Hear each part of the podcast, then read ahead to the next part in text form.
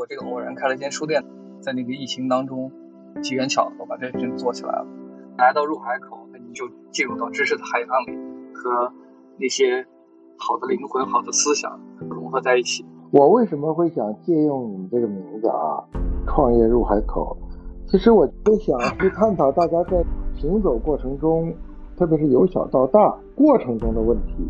我觉得入海口呢是个起点，疫情加速了变化的到来，它把原本原本这个世界上要花很长时间啊缓慢变化的东西。迅速推到了我们的面前。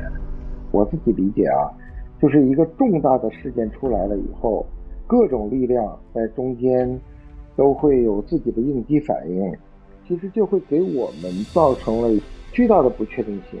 疫情前后的跨界创业的内在心态是不一样的。回头看一个公司到底应该做什么，不光是创始人要思考的问题，其实每个员工都有自己的思考。所以我正在。学习用各种各样的方法解决各种大问题、小问题，来达成真正意义上的共识。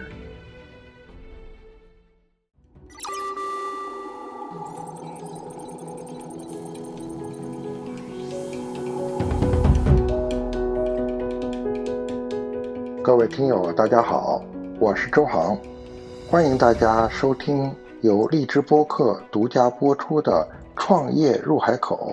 如果大家喜欢的话，欢迎大家持续订阅。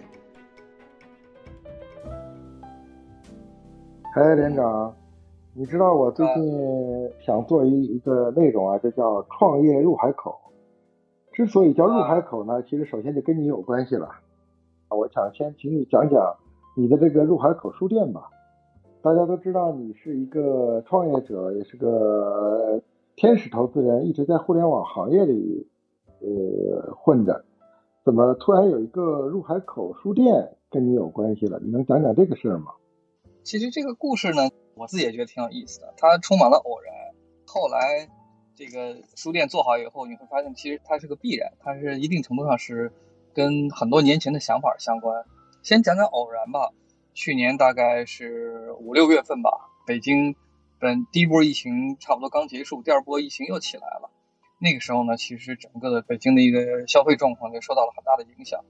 正好我一个前同事呢，他在五道营，他把自己的公司开在那里了。然后呢，一个周末的时间，我找他去玩，找他那儿去溜达，逛逛胡同。逛胡同呢，当时那个胡同的状况还是挺惨的，大概将近有一半的店呢都闭门谢客，甚至挂出招牌来要转让。啊，那次疫情对这种小经济呢、小业主打击还是挺大的。好的，还有一半的商家开着，有咖啡厅开着，餐厅开着，我们在那去吃吃饭，喝喝咖啡。逛着胡同的时候呢，我就问我那个同事，我那个同事后来成了我这个书店的另外一个合伙人。我当时就问他，我说：“哎，这反正这胡同里除了这个吃喝，对吧？就是衣服呀、古董啊、植物啊，那么兴趣也不是特别大。呃，咱这胡同里面，呃，这么多文青来来往往，有没有书店？”他说：“从来没有过。”我说：“从来没有过，那咱们就不妨开一个。那不妨开一个，这是这句话事实上是话赶话接到这儿了。结果当天我们就发现了我那个同事旁边。办公室旁边有一家挂牌转让的一个 cupcake 的小店，只有四十平米。结果当天我们就去跟他谈，好像我印象中也就是当天谈下来说把这个店盘过来给我们来做书店。整整十个礼拜之后的那个周六，入海口就开业了。啊，从一个 cupcake 店变成一个蓝色的，名叫入海口的一个蓝色的书店。啊，后来还增加了咖啡，后来有猫，啊，增加其他一些有有意思的要素。所以这个我觉得它是个偶然的，它就是一句话，在那个疫情当中，这个机缘巧合把这事情做起来了。但后来我在跟别的朋友分享说，哎，我这个偶然开了一间书店的时候，我有一个跟我关系很熟、了解我过去很多年想法和经历的朋友跟我说，他说其实这个事情绝非偶然。他就回顾起来过去十年的时候，我什么时间在跟他谈书的出版，什么时间在谈就发明了一个投资了一个软件工具。帮助这个买书的人在不同的网站上进行比价、进行优惠搜索、进行这个快递的服务。我在五年前甚至是跟出版社合作出版过一套画册，就是也就意味着说，过去十几年，我想了不少事儿，做了不少小事儿，都是跟书籍相关的。所以看起来，只是在那个点发生了，这个点发生的看起来是个也是个必然事件，不知道在哪什么时间发生，不知道在哪发生，它那一定会发生。为什么要开书店？除去我刚才说的那些必然和偶然的因素以外，哈，开书店我觉得最有意思的地方是，一本身我自己喜欢逛书店啊。为什么逛书店呢？就是就是人每时每刻哈，无论是清醒的还是做梦的时候，脑子里都在不断的运转。然后呢，因为你可能对这个世界好奇，对别人好奇，对历史好奇，对哲学好奇，对知识好奇，对任何事情好奇，脑子里就会生出无穷无尽的问题。但绝大多数的时候呢，这些问题生出来就过去了，因为你也没有时间来得及思考它，更没有时间来得及去寻找答案。那我在逛书店的时候，就有一个很有意思、很舒服的感受，就是你经常会回想起来，因为你看到这个书架里琳琅满目的书，不同的封面、不同的标题、不同的内容，它实际上一定程度上在我这里肯定有答案。所以逛书店里面最有意思的事情，就是你那些已经记不起来的问题，忽然被唤醒了，然后跟书的内容和书的作者。书的标题产生了一些很奇妙的互动，啊，在这个过程中就匹配起来了。所以每次逛书店的时候，我都会拎走一两本书，因为看起来都在帮我回答我曾经有过的一些问题。所以呢，我也希望把这种体验呢，能够分享给好奇心很重的人，脑子里天天有问题还没来得及回答的人。来到入海口逛书店的时候呢，就可以在这个书里边，虽然这个书店不大，摆的书也不多，两三百本，在这个两三百本书里面，能够找到曾经有过的问题，对啊。想到曾经我的问题，找到曾经我的可能有的答案，觉得大概这就是一个入海口的初衷吧。为什么要叫入海口呢？为什么要叫入海口？这个名字，这个呃想法呢，其实不是我的，是我那个合伙人养鸡的。就是他在我们合伙开书店的时候呢，他在帮我做一些这方面的品牌的一些规划。因为我那合伙人特别喜欢海洋，那同时呢，我很喜欢灯塔。灯塔的感觉就是在于人看到希望。那我也希望在我自己的朋友群当中呢，能一定程度上扮演灯塔的角色。那他可能把这两种跟海洋有关的这个因素呢结合在一起，再往下解释入海口。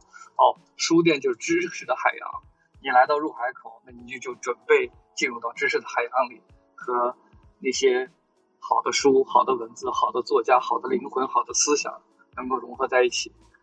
我想这个名字本意就是如此。我为什么会想借用你们这个名字啊？就是这个创业入海口。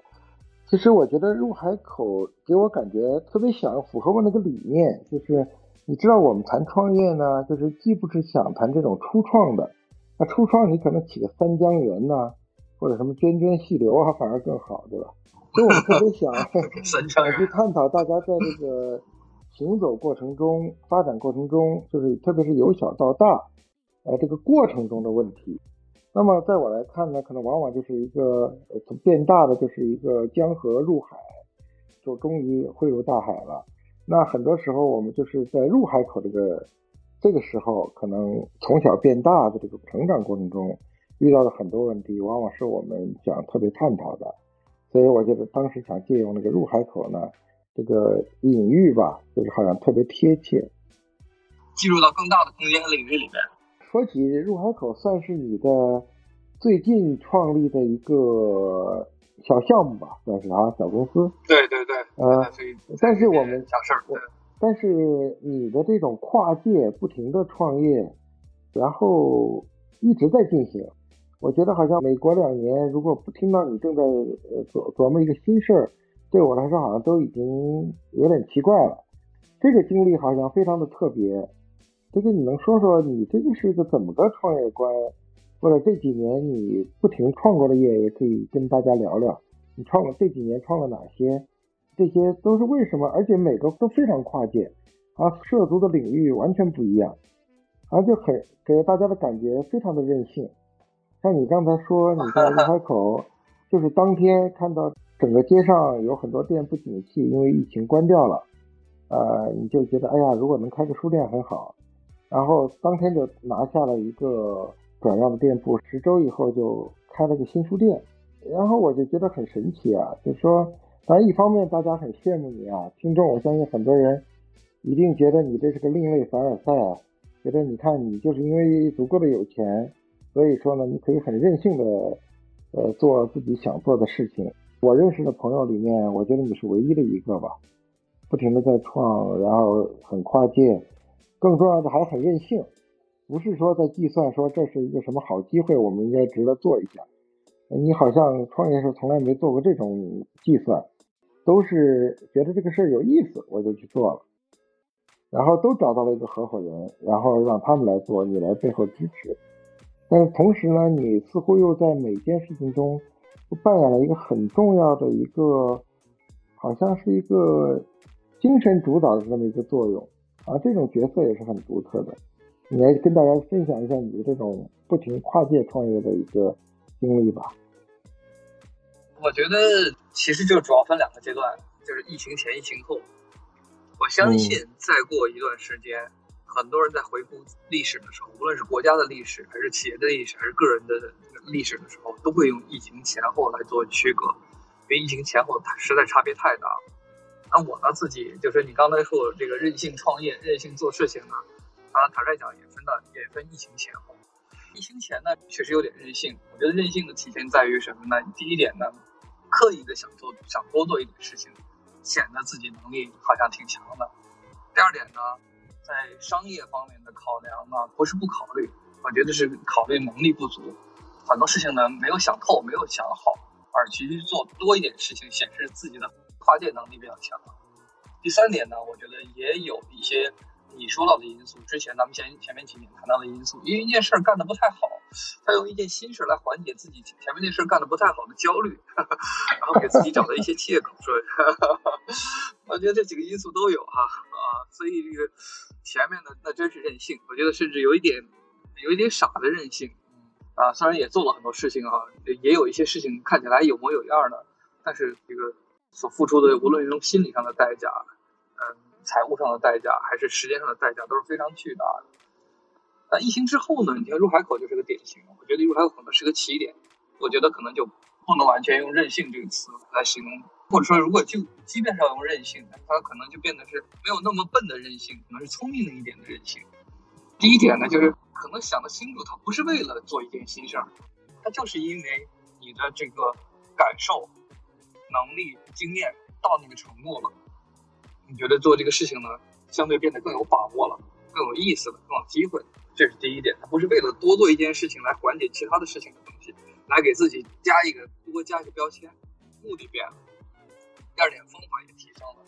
尽管入海口这个书店呢，可能面临未来很长时间的亏损，但在一第一时间，我就把它所所有的成本、所有的营收、所有可能的亏损这些东西都已经经过很仔细的计算。那也就意味着说，你在起步的时候，你心里是一本。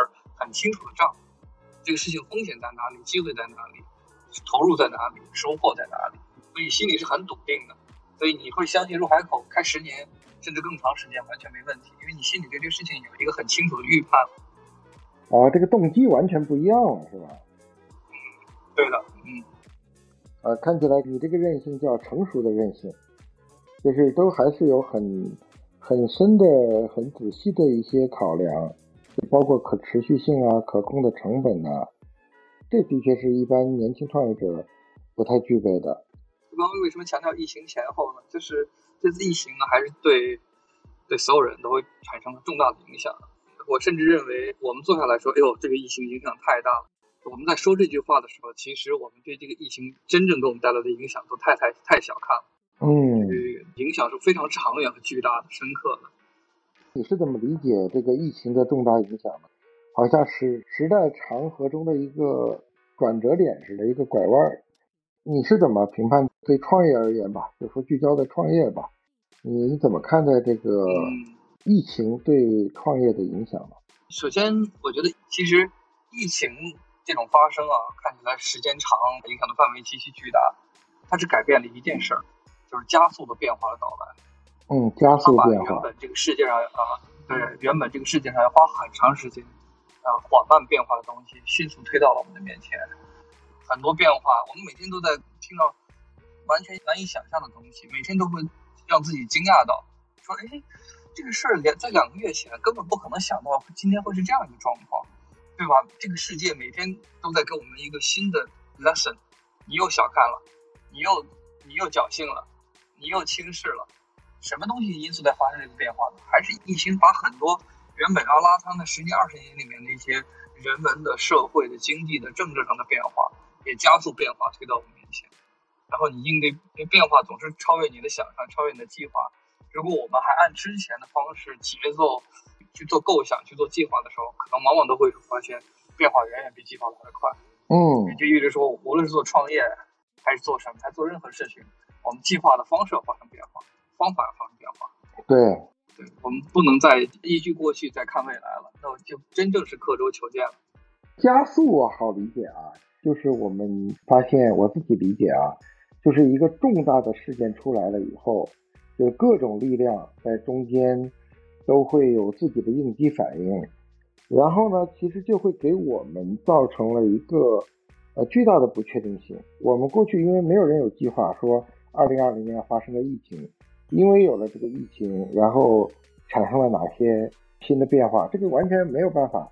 我们回头看，我最近可能我们很多人都一样吧，就不得不对未来的迷茫，我们就很自觉的就想去到历史中去找答案。呃，我觉得如果。回看了那一百年，再看看当下的话呢，就感觉给我的一种心态就是，我们不能傻白甜的，就是觉得世界会一直线性的发展。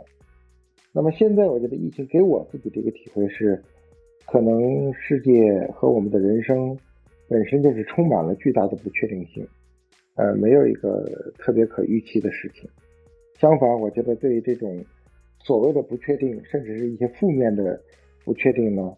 反而会人生态度会变得更加的谨慎，和变得更加的好听一点叫谦卑一点吧，就是不能那么狂妄了，不能觉得我们的未来必然会更好。对的，我特别同意，就是人变谦卑了，你会发现，大家都承认个人的力量是渺小的，但经常我们会忘掉这些事情，尤其是我们顺的时候就会忘乎所以，觉得个人的力量是非常大的，这个世界缺不了我们，我们这个世界创造了很多东西，我们。创业家怎么样？企业家怎么样？投资人怎么怎么样？他会你会发现在这个大的世界趋势里面，我们还是很渺小。这次就把我们呃的渺小更更加进一步的证明了一下。人一旦真正深刻的意识到你自己是渺小的，就人就容易变得谦卑。谦卑呢，我觉得就是头脑更冷静，内心更清晰，来判断周遭都发生了什么，然后自己和周边的环境到底应该建立一种什么样的信心关系。嗯嗯，我觉得这个人谦卑和不谦卑呢，貌似就是一个一个词的转换，但它可能需要巨大的成本。更谦卑的是，比如说你现在，你刚才说嘛，呃，那个时候你开玩笑说，哎，你是为了，呃，用做新的事情来掩饰或者说来解释自己，说是还是有能力的，我还是可以通过不断做新的事情来证明自己是行的，对吧？那现在没有这个心理了吗？哦，现在经常还在检查，时不时检查自己，就防范自己有这种心理，就是不太多的检查到，因为你发现你在跟别人在分享入海口的时候，和当年分享连咖啡航班管家的时候，你的心态、你的语速、你的状态是完全不一样的。那时不时还要检查一下，避免这些东西卷土重来。我觉得这个变化非常微妙哈，那就是是怎么更自信了呢？就是说，哎，就觉得这个我还是很行，但是我不需要靠这个东西来证明了。我尝试说的准确一点吧。嗯，第一点承认自己不行，然后第二点承认自己其实很行，这两种是综合在一起的。嗯，好像很哲学啊，你能说说吗？事实上，就是之前很多年在做很多事情的时候做的并不成功，然后尤其跟这个同等阵营的其他那些优秀的企业家、创业者啊比起来，我觉得呢差距是很大的，在这个维度上肯定是不行的啊。那我觉得首先得得承认这一点，这是有差距的，有天赋上的差距，有努力上的差距，有。性格上的差距等等等等，认识到这一点，你可能就不较劲了。以前是不愿意承认这一点。第二点，同时又承认自己其实，在有些方面是一个很有天赋、很有激情、也很有能力的。我觉得这个人类社会不需要一种标识的人，或者甚至不需要一种标识的企业家和创业者。那我们正好在这儿这个时候呢，此时此刻多多少少因为无论从年龄上、资历上各方面都有一些资本，来成为这个多元化的一员。所以就既不妄自菲薄，也不妄自尊大，就变得清醒和客观起来了吧？哎，我觉得这点其实挺深刻的，就是说，过去呢，我们其实活在一个一元化的标准中，好像成功是那一个模式，所以我们过去呢，总希望不自觉的就会去做到一个别人那个样子，然后很多时候其实自己在那个一个领域并不是很擅长，但是呢，就是你就相当于是以己之短去攻人之长啊。就总是会显得这个挺东施效颦的，对吧？比如说你天使投资的几个特别好的企业，比如说你投资过 UC，投资过美团，投资过易代驾，我知道这个你很不愿意别人说你是这些什么天使投资人啊，但是你会发现很多人都会很特别刻意的，甚至拿着这个放大镜、显微镜去研究这些成功者，然后我们就会不自觉的去效仿。啊，好像只有这样才能去走向成功之路似的。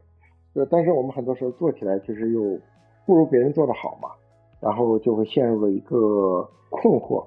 我觉得你的这个变化呢，是通过这么多年的历练呢，就是好像对自我的认识更加的清楚了，也更接受了自我了，知道自己什么长，这方面更自信了。啊，同时呢，也接受自己的短哦，这方面我就是不行，我也不较劲了。我也不模仿了，我就把自己所长的发挥出来，把自己擅长的这种特质发挥的足够的强。我不知道你是不是这种状态呢？我觉得是这种状态，还有一些新的状态，这我之前没有想到过的。当你就是在一些领域发挥出自己的擅长，找到感觉以后，人的能量变大了。嗯，人的能量变大了以后呢，之前有些没做好的事儿，你会发现。有很大的空间和机会可以做得更好。为什么做自己、坚持做自己，反而这个能量会变得更大了呢？就是你解决问题的信心变强了。你觉得你自己了解了自己的长处和短处了以后，人就变得冷静了，解决各种各样的问题变得更有信心了。以前呢是陷入到问题里面，感觉能力也不足，信心也不强，就卡死在那儿来来回回弄。结果你会发现跳出来以后，你觉得再回去解决这些问题，解决效率高很多。人的状态也好，自己也干得很开心了。啊，对对对，就是以前碰到一些感觉有点畏难的问题，在现在看起来都能找到很好的方法去解决。而且我不是之前跟你分享过吗？找你那个同学来做我的这个人力资源的老师。对，我跟他大概在一起，就是大问题、小问题不断探讨，他还鼓励我进步很快哈。确实也在公司内部解决了很多以前不敢碰的问题，很棘手的问题。然后，我觉得这个主要的是什么呢？就是他一直反复提醒我。就人力资源这件事情啊，不是说那么高大上的事儿，天天讲高大上的事儿，核心就是关注人性。嗯，而人性它是有基本体验的，它不复杂。嗯，你如果说在企业管理里面之前忽略的关注人性，这可能就是在企业管理里面、企业组织里面最重大的一个短板。你这时候回去补短板，就应该去了解人的人性，就是跟你在一起工作的人，他们的内心的想法是什么，他们需求是什么。他们喜欢的东西是什么？他们害怕的东西是什么？哎，你作为我们应该是大家都认为你是情商最高的，就是你的员工都特别喜欢你，都愿意跟你一起工作，跟你一起工作也特别的愉快。在我们过去认为你都是最通人性的。我跟老师一学习，发现我是忽略了这方面。其实，在这个过程中呢，我只关注了自己的快乐和悲伤。啊，我是经常会。有一种很天真、很幼稚的想法，希望我把我的自己的理想、我自己的快乐、我自己的欲望，能够分享给别人，别人都愿意来呃 follow 我，来帮助我完成我自己的理想。但我后来发现搞反了，其 实你应该是帮助别人去实现理想、实现目标、满足欲望。但我一旦意识到这些，我就挺快的就能转过来，哦，我就知道哪些东西应该怎么样做。那你这个公司不是有一个公司的目标对吧？公司的目标通常跟管理层，特别是高管或者是股东啊，或者创始人团队这个利益啊或者意识是比较一致的。那和普通的同事呢，好像大家都感觉公司的这个理想什么使命愿景，呃，跟我有啥关系呢？我就是要呃干一份工作，我要赚钱，我要愉快，我要个人成长。就够了。呃，我怎么能够把这个你说的？如果你的目标是为了帮助他实现个人成长，呃，满足他的欲望，在公司的这个事情里，那这两点有没有冲突呢？它怎么能统一起来呢？我觉得好的企业就是把这两点统一好了。你这个如果不好的企业，可能就这两点没有统一好。创始人想实实现创始人的想法，员工有自己的想法，没统一好，那大家可能干不好。OK，这么说好像给我的一个呃启发是说。你的这个公司的宏观的总体的这个利益，如果不能分解到具体的细节的，和每个人的利益找到一个契合点的话呢，它其实是落不了地的，就是大家这个找不到没错没错这个奋斗的动力。对，所以所以说我在创业前几年的时候，觉得这个动力就特别强嘛，所以团队动力也很强。一是团队小，二是呢团队被创始人的理想那种美好的理想所鼓励，甚至是拿黄皮经常说话叫裹挟，呃，大家都在往前。但走着走着以后呢，这种创始人的理想和公司同事之间的需求呢就开始分层了，变化了。嗯嗯，我觉得这个我呃过去一些年对这个不足够敏感。那现在看起来。最开始小的时候大家统一，后来在慢慢公司成长的过程中，公司的这个诉求、公司的目标和个人目标开始有一些分离了。那现在看起来又重新找到了结合点了，正在合并。就是我觉得我我意识到了，所以我正在学习用各种各样的方法解决各种大问题、小问题，来达成这样的这个重新的这种真正意义上的共识。对对，企业上下的共识不是仅是领导人的那个脑子里对事业的想法，它应该是所有人对这件事情的想法。我自己回头看，其实，呃，一个公司到底应该做什么，应该去哪里，其实不光是这个创始人或者这个 CEO 要思考的问题，其实每个员工他们其实对这个问题都有自己的思考。没错，因为他们不仅是这个公司要去哪里，他们有自己的思考，关键是什么？我能得到什么？每个人都在思考，包括我自己也在那样这样。嗯，所以这个东西必须得重视，把它融合到这个共识里面去。啊，听起来你现在处在一个很好的状态。这个谈不上好哈，但是我觉得就是觉得我挺清醒的，就是我知道过主要的问题在哪里，然后呢，我也找到了接近解决问题的方法啊，也甚至看到了一些解决了一些小问题所带来的一些积极的变化。呃，我觉得很羡慕啊，就是我觉得甚至对我有启发呀。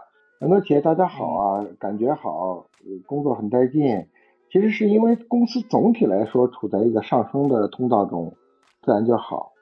但这不是真的好，因为你一旦遇到公司遇到一个重大的挫折，然后所有人其实就会迅速的垮掉。对，我觉得因为阿里最近可能不是太顺利嘛，因为各种各样的情况。对，如果说这个其实有机会去学习研究阿里，就是在这种不顺的情况下，这么一个。如此成功的企业是如何继续凝聚所有人，嗯，然后呢继续往前走，继续能够克服这些困难，保持他的这个企业的这种能量，嗯，我觉得这方面我有一个看法啊，结合最近和很多人聊的，呃，比如说这个时候，如果这个人有些员工他觉得公司已经不行了，很多人就选择走了，对吧？我觉得这个时候呢，其实一点都不可惜，就是说，其实有一些人他就是不能继续走下去了，因为这个其实就是一个试金石嘛，他不愿意跟你走下去了，这也无可指责。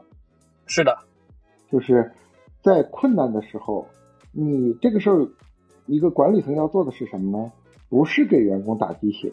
说我们没问题，我们一定会更好的。困难的时候很快就过去了，我们即将有哪些利好的消息，不断的你在向公司传递，希望能够挽回员工的信心。这其实是个虚假的解决方案。就这个时候困难的时候，你就不如把整个公司的现状真正的摊出来，然后激发愿意跟你一起思考，愿意来一起。把自己的利益、把自己的诉求和公司的诉求结合在一起的，说我对这个公司有什么想法？我认为，如果是我，我会怎么思考这个公司的前途？我认为它应该去哪里？然后，如果留下这一些愿意跟你一起思考、愿意一起跟你往前走的人，反而这个才是你真正，就相当于是你洗过一遍，反而这个团队啊会变得更加的真正凝聚。但是大多数人不是这么想的，大多数人都都是要说赶快要向公司传递好消息，来挽回大家的信心。对，我觉得就是这是我，呃呃，我学会做到的就是不急于要向大家传递一些可能不确定或者不真实的好消息。嗯，如果真有好消息，当然很好啊。但我觉得不确定、不真实，自己瞎编乱造出来一些好消息是没有意义的，它伤害其实更大。嗯，反而这个嗯保持真实的状态，一是。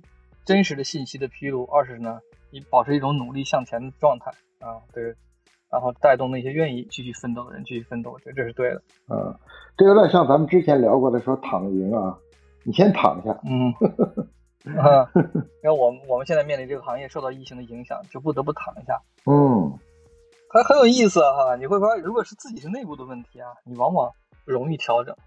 你比如说组织机构不合理啊，呃，管理方法不得当啊，嗯，战略有偏差啊什么的。但是你你遇到外部问题啊，比如说调整的空间有点有点小，你比如说这个整个行业遇到了这样的问题，那你这种调整的空间，我觉得确实是很有限。那除了争取一些时间，等待一些变化，我觉得其实挺难有积极的作为的。嗯，那我发现遇到事情啊，有一个特别有意思的一个现象，就是说公司内部有事儿。你知道，我们其实不管是我们自己站在管理层的角度，还是员工的角度啊，特别有意思。特别员工啊，他有两种截然不同的心态。一种是说公司这儿不行那儿不行，公司他可能抱怨很多，对吧？然后呢，另外一种，如果你能激发出来说他很痛心，他很着急，他这个时候生发出来的是另外一个视角，就是说我们现在应该怎么办？我觉得可能就。就非常有价值，也完全不一样了。哪怕他说的举措或者他的想法不一定那么的呃合理，或者是那么的全面哈，因为站在位置不一样嘛。但是他只要有这样的 ownership 呢，我觉得整个公司状态都会是完全不一样的。对，这个现在看起来还是比很明显的，大家都在积极献策先例。对，我都我都感受得到。所以我觉得经历了这一轮的话呢，不管这疫情会多久。不管这疫情会不会对旅游业形成一个长远根本性的一些影响，这咱都不知道啊。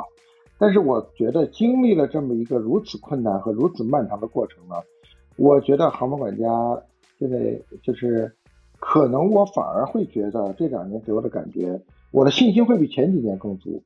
我会觉得经历了这么一个过程，我觉得管家反而变得比以前更加的坚韧和强大了。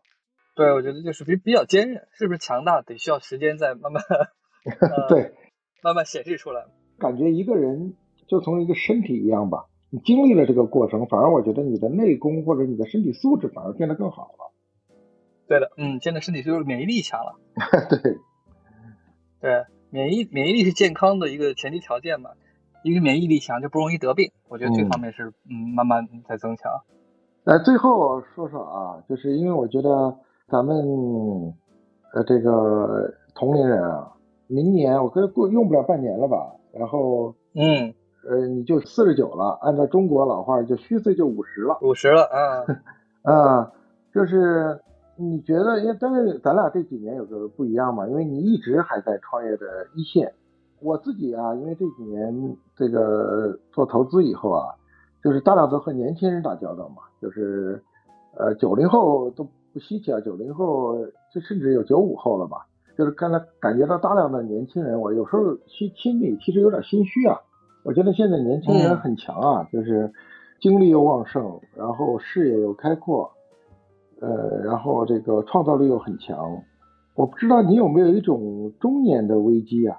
特别是创业的中年危机，有没有这种感觉？有？我问过自己，似乎答案没有，应该叫完全没有啊啊。这个为什么呢？我也不知道为什么。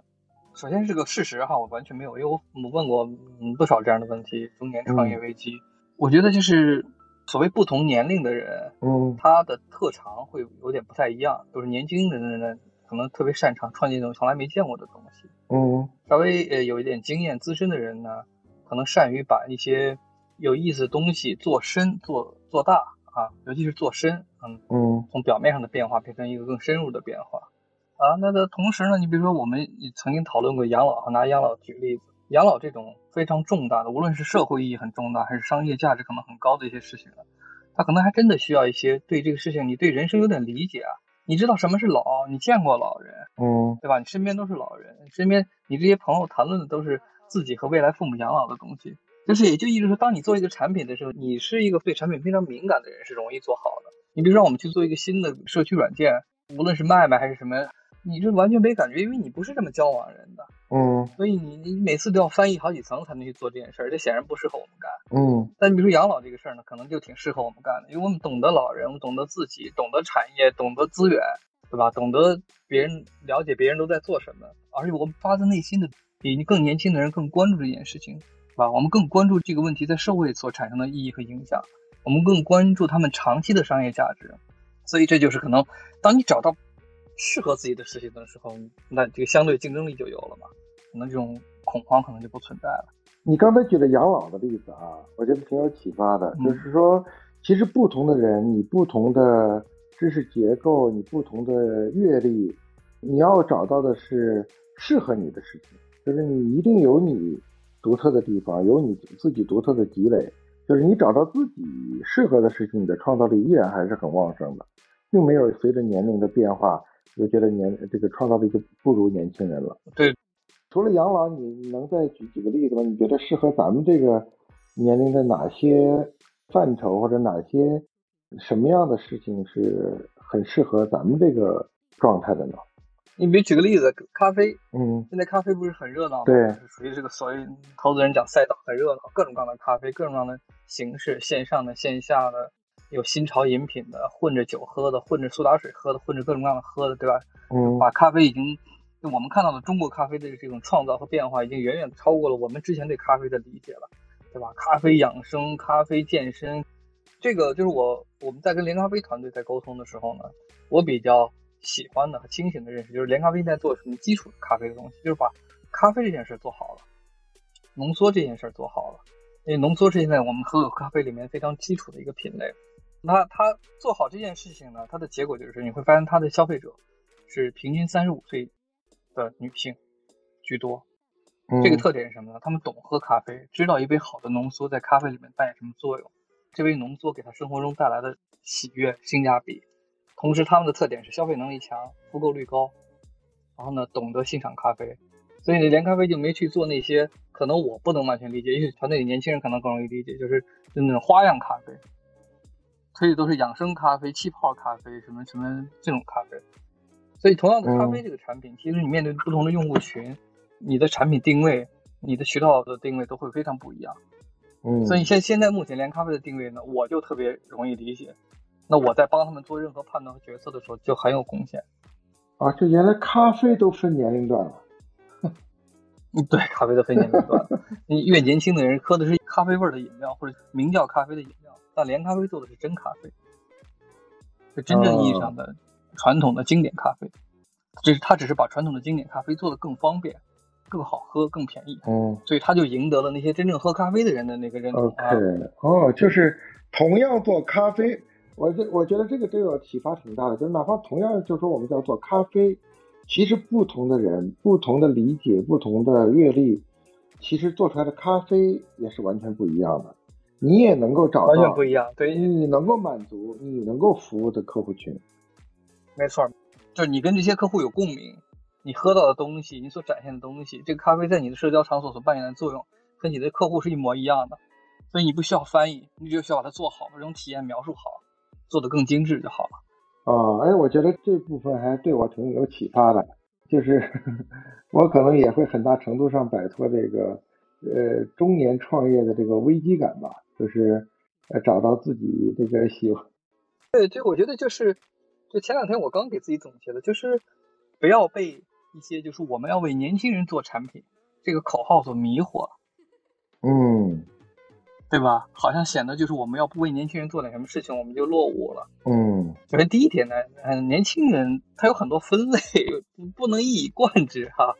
就我们老说的零零后、九零后那些共性，是我们偷懒总结出来的。嗯嗯，不同类型的用户、不同消费类型、不同生活方式、不同城市的用户，区别是非常大的。啊，第二点呢？难道只为年轻用户才有商业价值吗？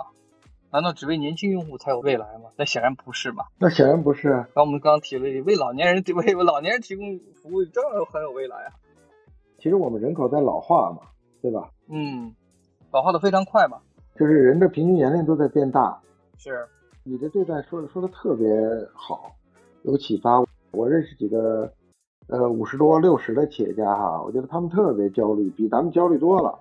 他们拼命的想跟年轻人交朋友，总想他们给自己，而且我要跟时代在一起，嗯，就是好像跟时代在一起的这个说法，就替换成我要跟年轻人在一起。我要去做掺和一下年轻人做的事业，啊，不管是创业还是投资，然后只要跟年轻人在一起，我感觉他们就。很吃力，因为你毕竟你不是那个年龄的人，你你试图去参与的时候，你其实没理解他那个事情。对的，嗯，你是隔着很隔膜的，你做这些产品，你用这些产品的时候，你是很吃力的。然后我们就因此很沮丧，又拼命想抓住这个时代的尾巴，其实是很较劲。对我们把标准设错了，因为我们容易单一标准，只有为年轻人服务才是有未来的。这个标准是错的。一旦你挑战了这个标准，你发现多元化标准进来以后，我们大有空间。是的，反而觉得我觉得一下子这个给我感觉有信心了啊，然后视野反而也打开了。我们不需要往后看，我们其实就平视，我们始终保持着用一种平视的角度去看，跟这个世界去相处就好了。对，是的，嗯，啊，我们的特点是什么呢？我们有充分的商业经验和资源的整合能力，我们平视所能，依依旧能看到巨大的商业市场。嗯，同时呢，我们又是一波能够兼任社会价值的人。嗯，既在实现商业利益，又能实现社会价值双重收获的时候呢，能起到重大的作用。所以，我们是一波非常有前途的企业家，难道不是吗？哎，太是了。好吧，我自己觉得那几部分呢，一个是。疫情前后的跨界创业的内在心态是不一样的。第二呢，聊到了整个航母管家，就是目前处于困境中的这个企业应该怎么去面对它，也是有的。第三个就是关于中年创业危机的这个，我也觉得也是蛮好的。就这三部分，我觉得都是蛮有启发的一个话题。就是甚至有些想法呢，都不是说我自己想的很系统的，只是他问到了，那我就可能把一些之前零碎的想法顺便整理了一下。唐叔非常善于发问，是个很好的主持人。